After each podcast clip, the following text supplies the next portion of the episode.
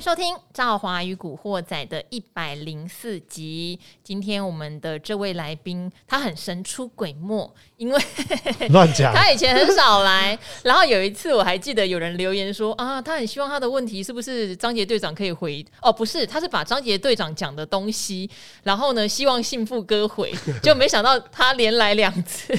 所以我就说这个叫队长自己会，然后大家都吓到，怎么会连来两次？嗯、好，已经破梗了啊！今天在我旁边的就是产业队长张杰。Hello，上午好，各位听众朋友，大家好，我是产业队长。好，我们都说哈，在这个盘势不好的时候，张杰最吃香了。他就跟大家去分析一下这个产业的细节，大家刚好可以做做功课嘛。因为如果今天大盘一直涨，每个人都去听朱老师就好了，每个都多头排列，都重要，都重要。哦，那因为今天有一个消息，我想大家也知道，就是台积电啊，它要涨价，哎。因为之前晶圆代工不是很多杂音吗？哈，不管什么大摩、小摩、高盛都在示警哦。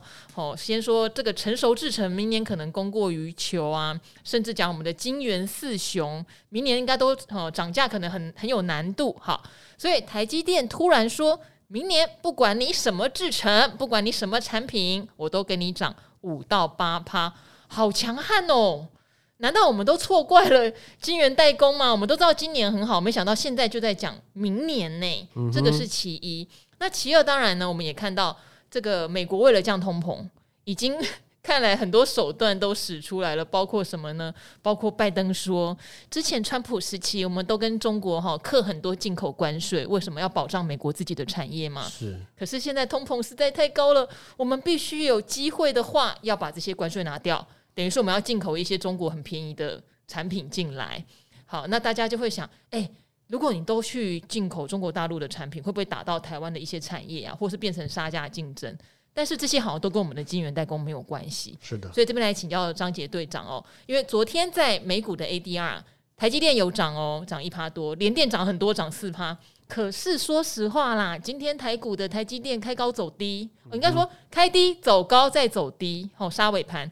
联电更是最后根本没有翻红诶，到底为什么台湾人这么样的没有看好我们自己的金元双雄啊？是，照我讲啊，其实看不好金元双雄的是外资啦。哦，外资今年卖了七千亿、八千亿嘛，嗯、那又急着要把钱汇出去，所以原则上呢，呃，我认为啊哈，我认为金元双雄。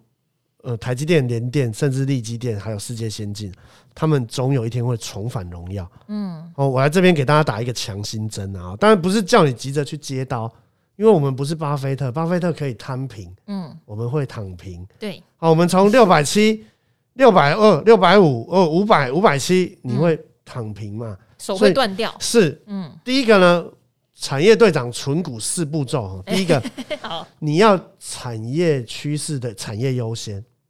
再来，你要能够价值定位；第三是价格便宜，嗯，哦，那最后是耐心等待。我觉得现阶段的台积电，它的产业当然没有问题。等一下我们再来聊产业，它的价格有一点问题，你要等到价格便宜跟价值定位。外资的一个看法啊，很容易去理解。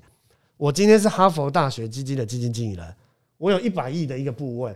我能够买美国十年期公债殖利率有三个 percent，我为什么要买台积电两个 percent？当然隐含的未来资本支出嘛。可是有一些外资，他们就是用这样子的逻辑来思考台积电。我一定要等到台积电很便宜嘛？那所以呢，他们当然除了提款哦，除了提款以外，第二个部分是台积电的殖利率要够高。也就是说，如果台积电能够跌到五百块以下。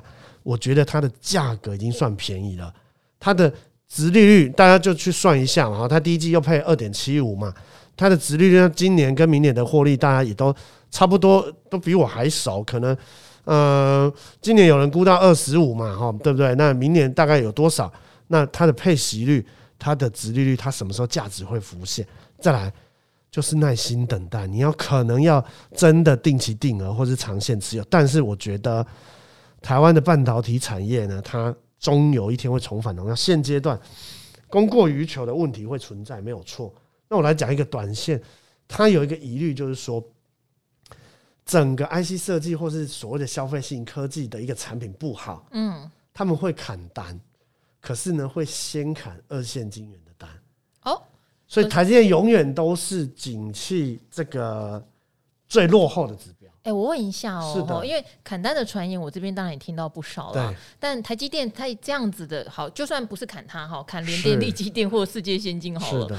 那他应该也知道市场有这样的一个味道，对。那他怎么会在这个时候还有勇气，或者说他还有能力去喊明年涨价？那再来是我当然也跟联电确认嘛，是。那联电也说，嗯，太好了，台积电涨，我明年也会跟涨哦，只是媒体没有写哦，这是，是私底下去打听的。OK，对。那为什么在这个看呃 IC 设计可能有些终端需求不好，我们都到 notebook 手机，没错。不好的情况下，有可能要砍单了。他们这两家还要涨价呢，我要怎么评估啦？嗯，我简单说了哈，就是两个看法，嗯，市场的看法跟产业的看法。我们先来讲正面产业的看法。力积电的董事长黄崇仁董事长他说，如果只看 PC、NB 跟手机，嗯，来看整个半导体，那你就是一知半解，嗯，你就是以管窥的，你就是不不客观嘛？为什么？因为台积电说。高速传输，嗯，所谓的 ASIC，例如说特殊立积型的晶片，五 G AI，五 G 光是电源管理 IC 就用了两倍，嗯，甚至是 AI，甚至是 MCU，甚至 PM IC，甚至是万物相连的 AIoT。是我自己从一些产业的看法得到的是这样子：过去没有，现在有，以后会更多。例如说，我手上的穿戴式装置，例如说所谓的这个音响，这个智慧音箱。说，例如说咖啡机、扫地机器人这一些东西，都是联电、力机电他们这些成熟制成过去没有的东西。赵华知道，智慧音箱过去三年是没有的。嗯，Apple Watch 也才存在四五年，嗯，所以这一些东西堆叠起来的二八纳米特别好。对，那台积电涨价绝对也没有问题，因为它有高阶制程的那么多。嗯，那他自己也讲，也不是我队长讲的嘛。他说他 HPC、五 G、AI、MCU 这些东西都看得很好嘛。那这是产业的一个部分，所以我自己认为哈，这个东西基本上总有一天会平反，正义会来，只是先后。嗯，那市场的看法当然。赵好刚刚也讲的很好，他说供过于求，嗯，大家一直拼命盖厂。还有就是你说的有人要砍单的事情啊。对，那砍单的事情是这样子哈。例如说，我们来讲敦泰、联咏、嗯，天钰这些面板不好，驱动 IC 不好，他当然砍单。那为什么砍单？台积电还涨价？因为他砍的单给了别人，所以台积电还满单。这个很重要。台积电本来就不是单一客户嘛。它本来就是一个所谓的晶圆代工厂，它有车子的，有伺服器的，有五 G 的，有 AI 的，什么都有，有高阶制程，甚至什么赌博机、博弈机台、挖矿机，所以大家会发现，比特币之前有大单，现在下来了，可能工业电脑就补上来。哦，那之前联咏、敦泰他们强很多，驱动 IC、电源管理 IC 可以补上来，所以大家去看哦，产业的兴衰。跟联电他们为什么那么看好？因为总体的半导体的晶片就是往上在走。哦，所以而且他客户又那么，例如说我们来简单讲最近的网通，嗯，营收 Y O Y 那么好，因为开始拿到晶片了，哇，而且他们也等很久，对，等很久嘛。我久旱逢的车用，对，工业我随随便讲两档，大家最熟的延华，对，延华跟兆华差一个字，哎，不好笑，对，很多人都跟我差一个字，好，所以你看爱讯。这一些工业电脑，他们以前都拿不到，那工业电脑做的量比较小，嗯，它这个工业电脑是特殊的嘛，所以它的这些今年哦，全部 Y O Y 跟公司透露的展望都说，我们终于拿到晶圆代工的产能了，嗯，哦，所以这些东西其实怎么样去调整？那第二个部分，我个人的看法是觉得。供过于求这件东西本来就可以无限上，你可以压着我，因为盖很多厂，是，所以他们以后一定会 over supply。嗯，我觉得打一个 question mark。嗯，中国大陆过去十年投资了两千亿以上的美金在做半导体。对，梁孟松。讲上亿，你想得到的奇奇怪怪的名字，就只差没把赵华跟我抓过去。我也可以呀、啊，就看着一个假的厂领干薪。不能假的厂啊，人家是在高薪挖角你过去当。蒋爸去那边那个厂根本就后来没有盖啊，武汉红星。好，那紫光这些这一些砸了那么多钱，到底有没有盖成功？嗯、真正中国大陆赚钱的晶圆厂是台积电独资设立的南京嘛？是。你说什么中心呐？哈。华虹啦，嗯，甚至是什么福华都还没盖就被告到翻掉了。对，所以真的全世界的人都能做半导体吗？我不觉得哎、欸。如果说你说做面板哦，做兰花养寻龙鱼哦，或者是做 LED，我觉得有一些低技术门槛的哦，也许可以哦。不，我不，我真的不认为全世界啊，包括我的二伯啦。张忠谋董事长啊，嗯，他不是我二伯了，开玩笑了哈，真不好意思。张他也姓张，我怕大家睡着了哈。他在上上个礼拜，他在一个一个公开的场合，他就讲，美国来做晶圆代工，走了这个回头路，成本又那么高，地地水电员工都那么贵，根本就不合逻辑嘛。那你这么贵，你怎么会有竞争力？所以我觉得供过于求是一回事，但是真的能够大家都做的良率那么好。啊，这都不用学习曲线，厂盖了之后马上就全产全销，然后呢，呃，二线晶圆厂就炸掉，然后台积电之后就喋喋不休。我我认为这个事情我有点疑虑啊，这个以给大家做参考这样子。好，所以总归一句话，就是晶圆代工还是非常的有竞争力啦。那所以呢，台积电明年还是有它涨价的条件。那刚刚赵华问的是，我也有听到砍单的传言，但是他们砍掉的单子有别的在快速成长，甚至去年等不到料的产业，他们会把单子接走。是的。事实上，根据我的打听也是这样，他们也在做一些产品组合的调整哦。有一些公司呢 比较辛苦，库存其实已经满出来。嗯哼。哦，那他们当然明年涨价就不会是选他们来。因为他们搞不好也不会再续这些那么多的合约了啦，订单量也少了一些了。对对，好，所以这个产业的变迁哈，对我们整体的晶圆代工来说没有关系，此消彼长，他都赚得到。而且刚刚队长也呼应赵华讲的，即使美国它取消了一些中国的关税限制，但晶圆代工一样非常有竞争力哦。是的，这给大家做参考。那当然，现在的问题是大环境，是外资今天又卖一百多亿，到底烦是不烦呢？哦，害得我们这些全职股都涨不动啦。那没关系，我们就静待价值的浮现。那张杰队长也讲了，你觉得它有价值，那就怎么样？小量小量往下买，是它有一天会被还公道的。没错，哦，会被还公道。好，那谢谢张捷队长对这个台积电晶圆代工的分析哦。那我们这边因为累积了很多的问题，好的，要请队长帮我们回答。那第一个，我觉得。很值得队长先回答，你也很幸运哦，因为队长有在我们的产业捷报，记得去看哦。理财达人秀里面，队长的单元叫产业捷报，讲过伺服器的产业。嗯、那这个伺服器产业里面，他有特别讲到反甲这家公司。可是因为四月大家知道，很多人在大陆的厂就是没有办法开工啊，对，营收都受到很大的冲击哦。是反甲也是。好，那这边刚好就有一个朋友问到反甲，他说。呃，请教赵华女神哦，反甲四月营收大减，她说第一季的营收还有二点八，应该是亿嘛，哈，嗯，但四月的营收就年减月减了，应该是受到封城的影响。她买在一六五，不错哦，是一六五蛮厉害的呢，对。然后反甲在伺服器电动车前景之下，今年应该都可以成长呀，所以是想用基本面进场，想要。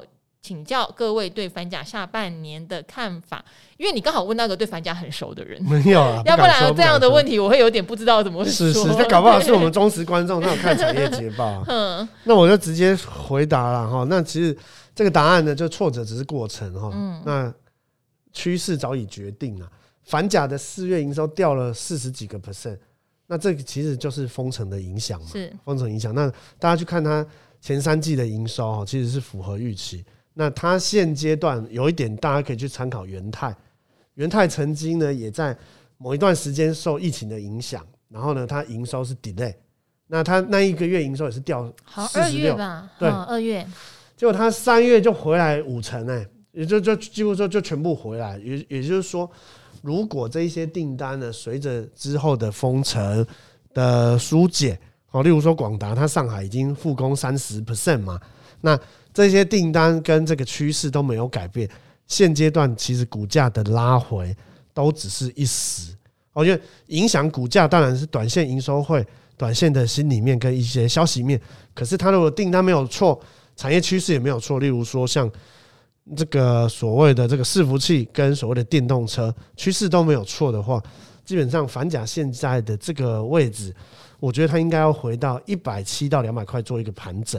那它的殖利率也已经回到了六个 percent 哦，所以我觉得第一个你没有追高，你是一百六十几块，现阶段在你成本附近，不用太过于紧张，不用太过于紧张，你其实就可以开始在思考说，殖利率或者是说它现在股价跌回来，其实是给你第二次再考虑的一个想法。但是当然，现阶段的电子产业本益比跟基本面的前景比较多疑虑。然后，例如说，有人开始要说什么伺服器规格升级可能可能会延后啦，哦，或者是说现阶段的伺服器可能哦需求可能也是会受着一个总体经济的影响。但是我觉得长线哦，长线这我们上次也提到过，长线的一些所谓的使用网络或者是所谓的这个，诶，这个云端的一个需求都还是在哦，所以我觉得反甲的一个部分其实可以参考一下贸联。好，三六六五的茂联，其实它的股价最近也是创新高。这个族群其实并没有太过的一个需要悲观啊，就是产业的前景没有太严、太太过一个太大的一个问题，只是短时间受封城影响，营收可能就影响这样子。但也有可能五月还是有影响，所以我觉得你也不用说太过于急，说全部把钱用光哦。你其实再根据基本面进场，你就评估一下封城什么时候解封，或者你等到解封确定一点了之后。哦，你再来，再再来做一个第二第二层的一个思考以上。好，就是产业前景没问题啦。我刚刚惊呼一六，我觉得买的不错，是因为我们那时候在分析它的时候，它还有一百八、一百九，所以我一听到一六，我就突然觉得它怎么跌那么多了。但其实它跟其他的电子产业比起来，它跌的还不算太多哦，很多都腰斩了哦，它还没有啦。那听起来的话是受封城影响。产业前景如果有任何的变化，我也会随时请队长帮我们做更新哦。目前他的理解是没有变化，只是大环境。所以有时候我们刚刚讲策略很重要。要我们前两天不停的提醒大家，现在不是你 all in，或者是你买了以后就觉得等它赚钱，而是你可能要有一些分批布局的想法。像刚刚漏念了这一位，这一位其实应该接在我们分析台积电的后面哦。这一位呢，他说给赵华女神五星好评，超好听。他说：“赵华你好，长期收听《古惑仔》，建立许多的观念。最近股市行情一直跌，我只存股台积电，就算跌破了我这两三年的均价五百四，我也不怕。越跌我就越买一点零股，我从来没有怀疑过台积电的基本面。我想分享我的策略给您，谢谢小 K 敬上。我觉得很很。”很有自己的想法，而且我觉得投资就是你的心情要很安定。当你心情很安定的时候，你认同价值的时候，你看到越便宜的价格，就会像小 K 觉得不会啊，不用怕啊。那、啊、现在不是更好的买点吗？对啊，你看那我每个月便宜了，不就是就是可以买吗？对啊，那我每个月有呃工，就是我们的薪资进来嘛，我可能就减一点，减一点。我觉得这样的投资心情才会是最近比较适合的，但是我也会遇到有人说，哦，我台积电买在六百多块，哎，那后来到六百八十几，我没有卖，我真的很烦，我只有一张，那我有时候也会有点不知道怎么做建议。你说叫他再往下买，因为他已经很烦很怕了，如果还在跌怎么办？可是如果叫他卖，那他是赔钱出场，他就会很痛苦，所以我有时候我反而不知道怎么样解决这样的痛苦。这个东西其实各位观众朋友自己要有一点想法跟做法啦，因为只有你自己最了解你自己的财务状况。你把这个问题丢给赵华，我觉得有一点不太公平。第一个，有的人对，有的人的薪水很高啊，例如说可能嗯某一个地主的老板的儿子。哦，他可能中孝东路走一圈，他一个月的一个租金的收入可能就七百万。那是费玉清啊，听说。对啊，那所以每个人的际遇、每个人的营收、每个人的收入，再加上你投资的属性，有的人是胆小鬼，有的人是紧张王，有的人是勇气，就是他充满勇气嘛，所以他他对于这种风险承受的程度，哦，有的人这个股票跌一块，他就每天睡不着觉漏尿；有的人风险承受度很高，好，他可能跌很多，他就觉得我要再来摊平。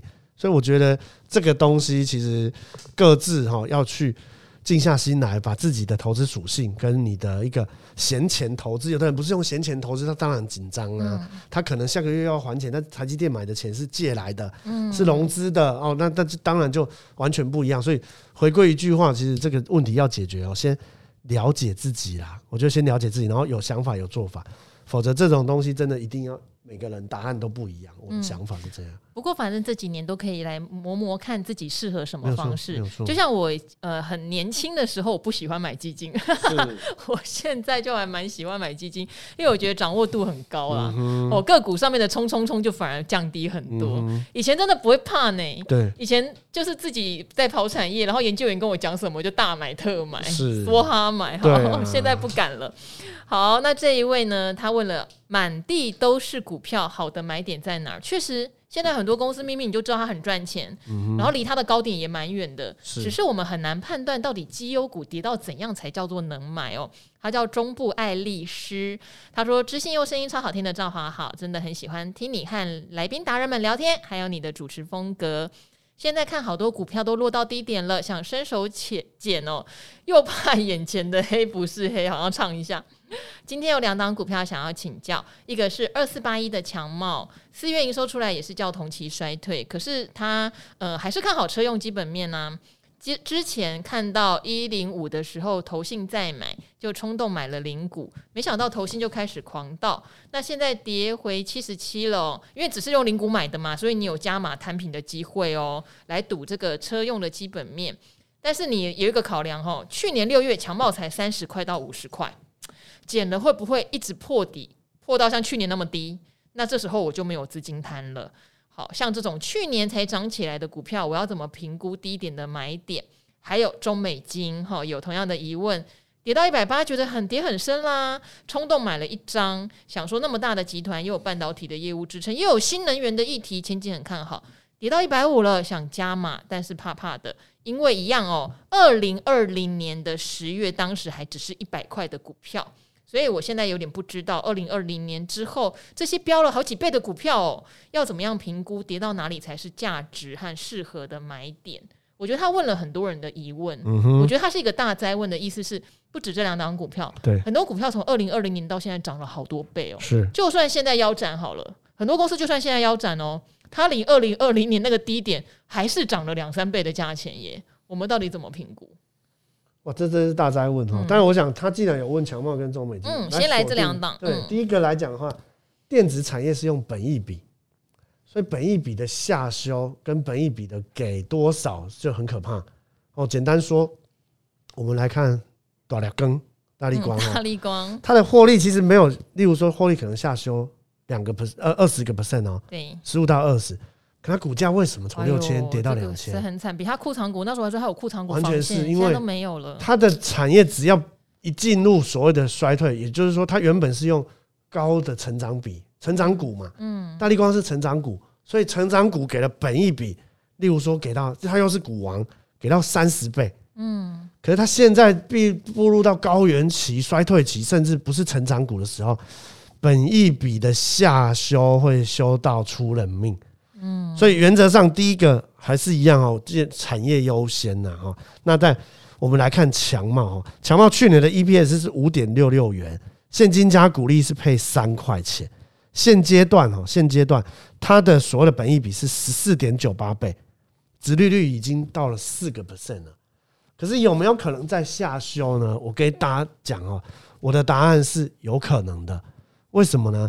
因为第一个，这位。这个这位这位这位听众。爱丽丝。爱丽丝小姐哈，嗯、我我觉得我们就当然因为有我有问问题又有人了嘛哈，嗯、爱丽丝小姐你要去思考的原因，第一个出在于你跟着投信买，那请问你怎么不跟着他卖？好，这是第一个。哦、第二个，去年的强茂涨得比台半多，因为 NBPC 它的比重比较高。比较高，对，所以基本上强茂的二级体它出了一个。比重很高是在 PC 跟 NB，所以为什么台办最近又准备要创新高？强茂是把这一个所谓七十几块、八十几块的横盘整理区把它跌破，嗯，所以产业的前景不一样，给的本益比不一样，你得出来的目标价，也就是说合理的价值就会不一样。所以现阶段的强茂，我认为它必须还要再打底，还要再整理一阵子，它不会是。你摊平的选择，所以如果同样对我来说，我如果是爱丽丝，我宁愿选择台办，或者是例如说可能跟呃相关的啊，例如说跟这个呃车用的一个第三代半导体，有一些用到车用，例如说汉磊，我宁愿去做这样子的选择，我不会选择来做摊平强茂。当然，我的选择是我的想法跟我的论述去做延伸，也许对，也许错，但是就给他做一个参考。那第二个部分，中美金的部分呢，反而我就觉得中美金是没有问题的啦。哦，那原则上是因为晶圆代工跟细晶圆哦，细晶圆这个这几年盖了这么多晶圆厂，细晶圆的产业前景，还有它的长约的一个状况，跟现在股价相对的位置一样，你就用刚刚我提到的哦，中美金其实是一个它可以算出殖利率的公司，因为它持有大概六十以上的一个环球金。所以很简单，你就静下心来哦，静下心来了。那这个部分呢，算一下中美金哦，它去年哈，去年的这个 EPS 十一块多，那配八块钱，配八块钱，殖利率已经有五趴以上。所以中美金现在回到这个位置，殖利率已经进入到五个 percent 以上，我觉得已经是跌无可跌。反而中美金就是我认为，呃，爱丽丝小姐提到的，就是说，在这个低档哦，这个。所谓的一个呃，这个弯腰捡钻石的一个好的一个产业前景。那我自己多年来也常常拜访这个环球金跟中美金嘛。那个徐秀兰董事长哦，他他真的总总是呢六七点就就到工厂去，就到公司去。所以我我认为这是一个经营阶层蛮好的。然后呢，他不会是那种什么现在的黑不是黑，我觉得他不是这种公司。所以我觉得中美金的部分，我反而是持一个比较肯定的一个状况。好，刚才队长讲到这个秀兰姐姐，是的，有机会我来邀她上节目，她很令人钦佩哦，她把她所有的生命真的燃烧在中美金这家公司里面。她每天早上三点五十九分起床，对，每天哦，然后从台北开车到新竹。那她的老板是卢明光嘛？哦，卢明光他有来我们学校演讲的时候，我们听完只有一个结论，就是幸好你找到了徐秀兰，卢明光了徐秀兰，对，没错没错。哦，你怎么运那么好啊？一个为你卖。命的吼，真的对员工，这你不是员工，为你卖命的，算是现在是挂董事长吧？嗯哼，对呀、啊，这个真的不容易哦。好，那刚才队长对两档股票的看法是不一样的，那我觉得他一语一针见血。他说：“你看到投信买强茂，对，那投信狂卖，你为什么不卖？哎、欸，这件事情是真的，因为投信一卖强茂，真的是几千张、几千张在倒，而且我看到他今年三月把强茂倒出来，有一次卖到六千张，那时候还有一百。”出头，对啊，好，如果那时候跟着卖，其实也没有什么套牢的问题。是啊，是啊，好，那队长也解释了，去年投信比较爱强帽，但今年投信就真的一直都是爱台办，因为台办的车用比例比较高，对啊，所以你看好车用，你不应该买强茂。你看我车用，你要趁机去介入台办，对，好，所以你要先搞懂他们不一样的地方。那中美金现在就是一个时运的问题，获利来说，它不太可能说回到二零二零年的状态，因为细晶圆不停的也跟着这个晶圆代工扩厂，在扩大它的用量，所以它的获利不会回到二零二零，股价可能也很难回到二零二零。是的，我觉得这个大家可以通用在你现在观察的所有股票，呃，有些公司有可能。好，例如我常常不是我故意，但是像驱动 IC 或面板，他们有可能因为产业景气的循环打回原形哦。对，好，但是有些公司它就比较不容易了，因为它有未来两三年的规划了。嗯，好，然后像这种中美金、环球金吃这种资本支出的，它未来两三年就是会扩张。对对，所以这个就提供给你做参考了哈。好，最后呢，是我刚刚才要加问队长的问题，因为我不晓得原来队长对航运很有研究哦。嗯、因为这一位看来是我们的忠实观众，然后他第一次留言，好，他就说，呃，诚恳诚实的赵华五星吹向宇宙，他叫小师太太，因为我对小师太太我有印象耶。好，但是他说他是第一次提问，可能不是第一次留言，但第一次提问。今天是看完理财达人秀才听 Podcast。那他那一天呢，刚好遇到了第一金投顾的董事长光哥陈义光。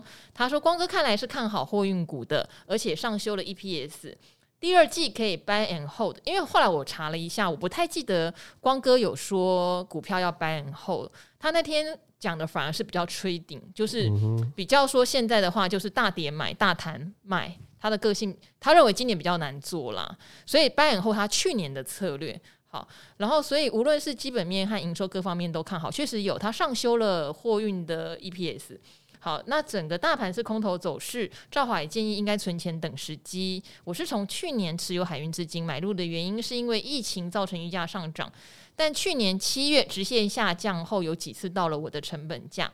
可是我看基本面不变啊，疫情持续啊，战争后的复苏也需要货运，就没有卖了。好，最近行情有点回来，话题也增加，然后看到光哥解说也增加信心。好，不好意思哦，因为你听了 Podcast 就让你犹豫了，因为我 Podcast 看比较空。好，所以要不要趁这波反弹是小赔出场？所以我猜你可能是买在一百六左右，我猜啦哈。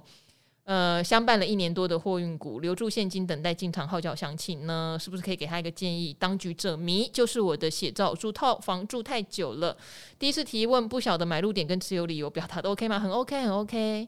好，期待有机会能获得解答。呃，祝福赵华好，节目红到外太空，老师们的身体健康，获利满满。我对，如果是长荣的话，听起来应该是一百五六十块买的，嗯，所以才会有觉得现在是小小赔。对对。这要到底怎么解？哈，这个 这个问题其实呃一样哈。我用巴菲特的名言来做详解啊哈。好的打击者上场，他不看球的话，他打不到球。也就是说，这位听众小师太太啊，你所有关心的事情就是你的成本。那你用这个成本来做思考跟决策，所以你永远就是当局者迷，永远就是钻牛角尖。所以记住我讲的这个故事，你上场打球不要看计分板。你现在在想，我这个成计分板就是你的成本。我这张股票赚五百赔一万，赚五十万赔五百万等等，那个都不是你做决策跟当下分析的想法。你要分析的理由跟想法，就是它产业的前景好不好，公司的价值够不够你持有。否则你上场，你只一边想着计分板，一边看着拉拉队，球来了你根本就不会打。所以原则上做决策跟分析，绝对不是以你的成本来做考量。但我来给给你一个定心定海神针，就是说现阶段的航运股，基本上呢，在这边打底之后呢，其实有机会往上。那现阶段的一个简单讲哦。嗯，我不知道光哥的想法怎么样。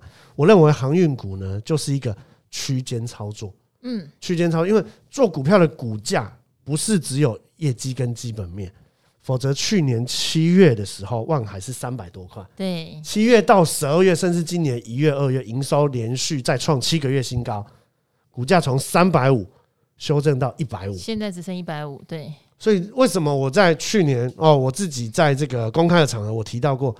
整个筹码太凌乱，嗯，哦，那 SCFI 的状况你都要解决，所以我直接讲重点，因为今天也不要耽误你太多时间哈。我认为航运的筹码是凌乱的，所以它没有办法再像去年这样子集众人之力涨上去。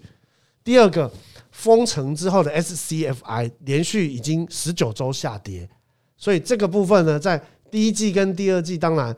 呃，第二季获利一定会衰退十 percent 以上哦，因为你的报价是涨是跌的，所以你不能说啊，第一季长隆好像赚十九块哦，望海赚十六块，好好好棒棒哦，然后呢赚比去年还要多，不是？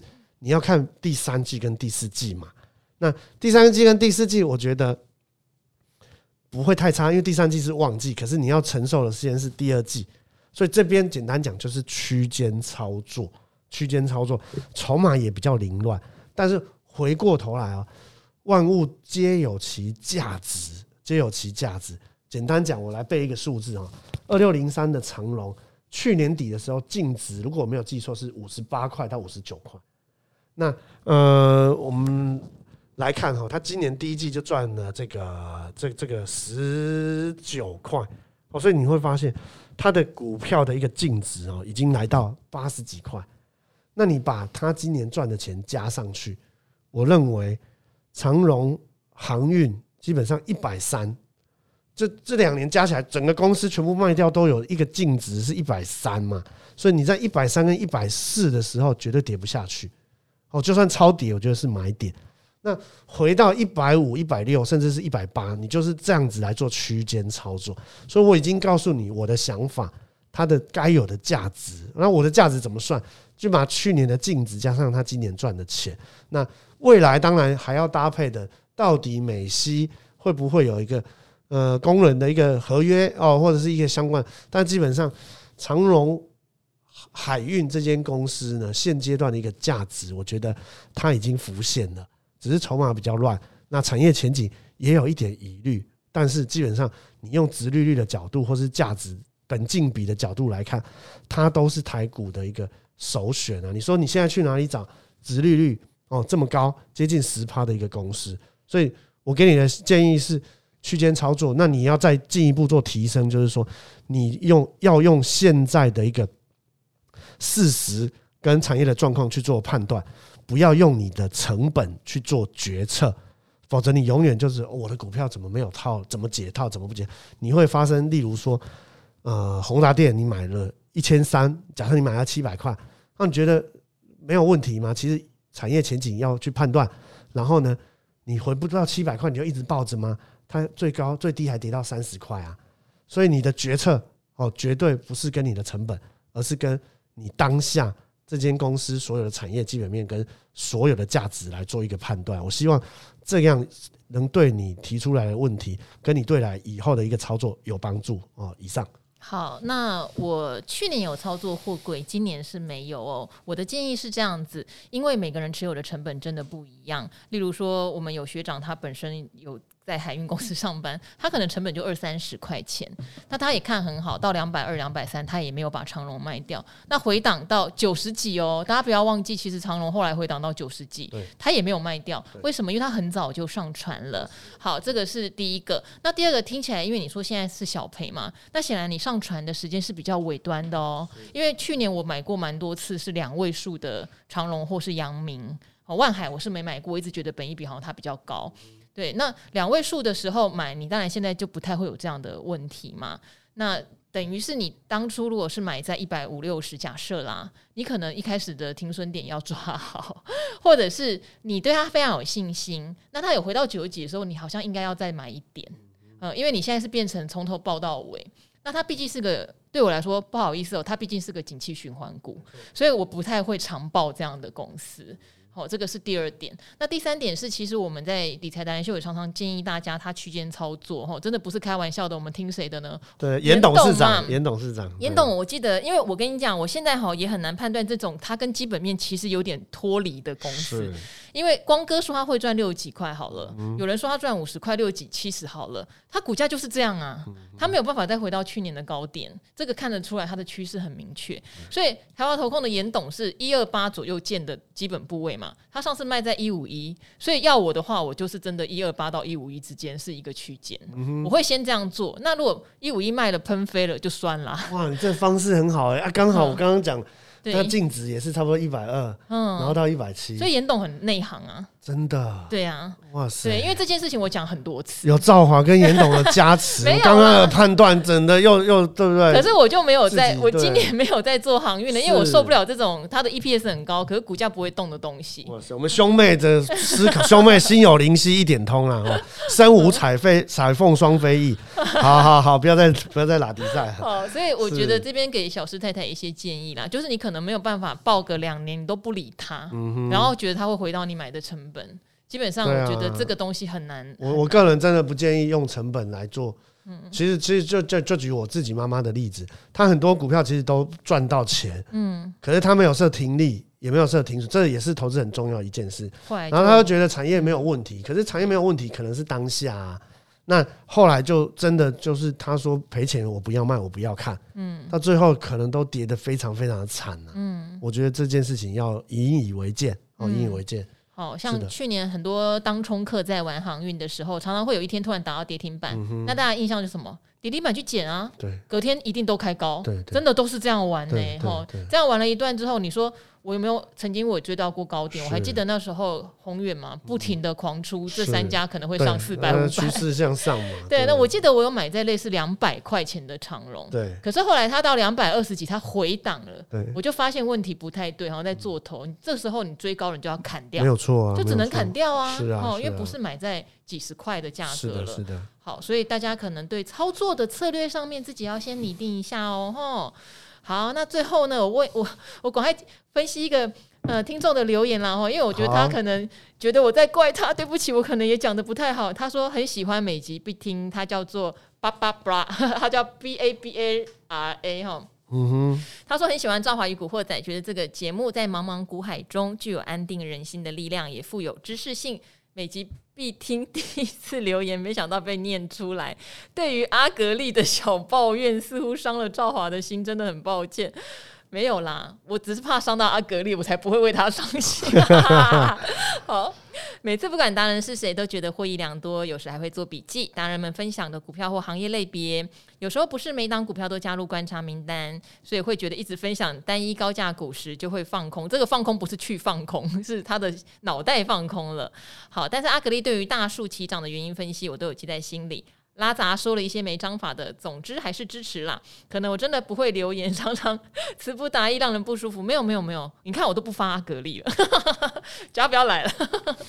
好，最后还是招支持赵华跟达人们在投资市场里继续努力。之前存股的股票哦哟，持续套牢中，反正是存股嘛，就逢低慢慢存喽。哎，你这方面的观念倒是蛮不错的哦。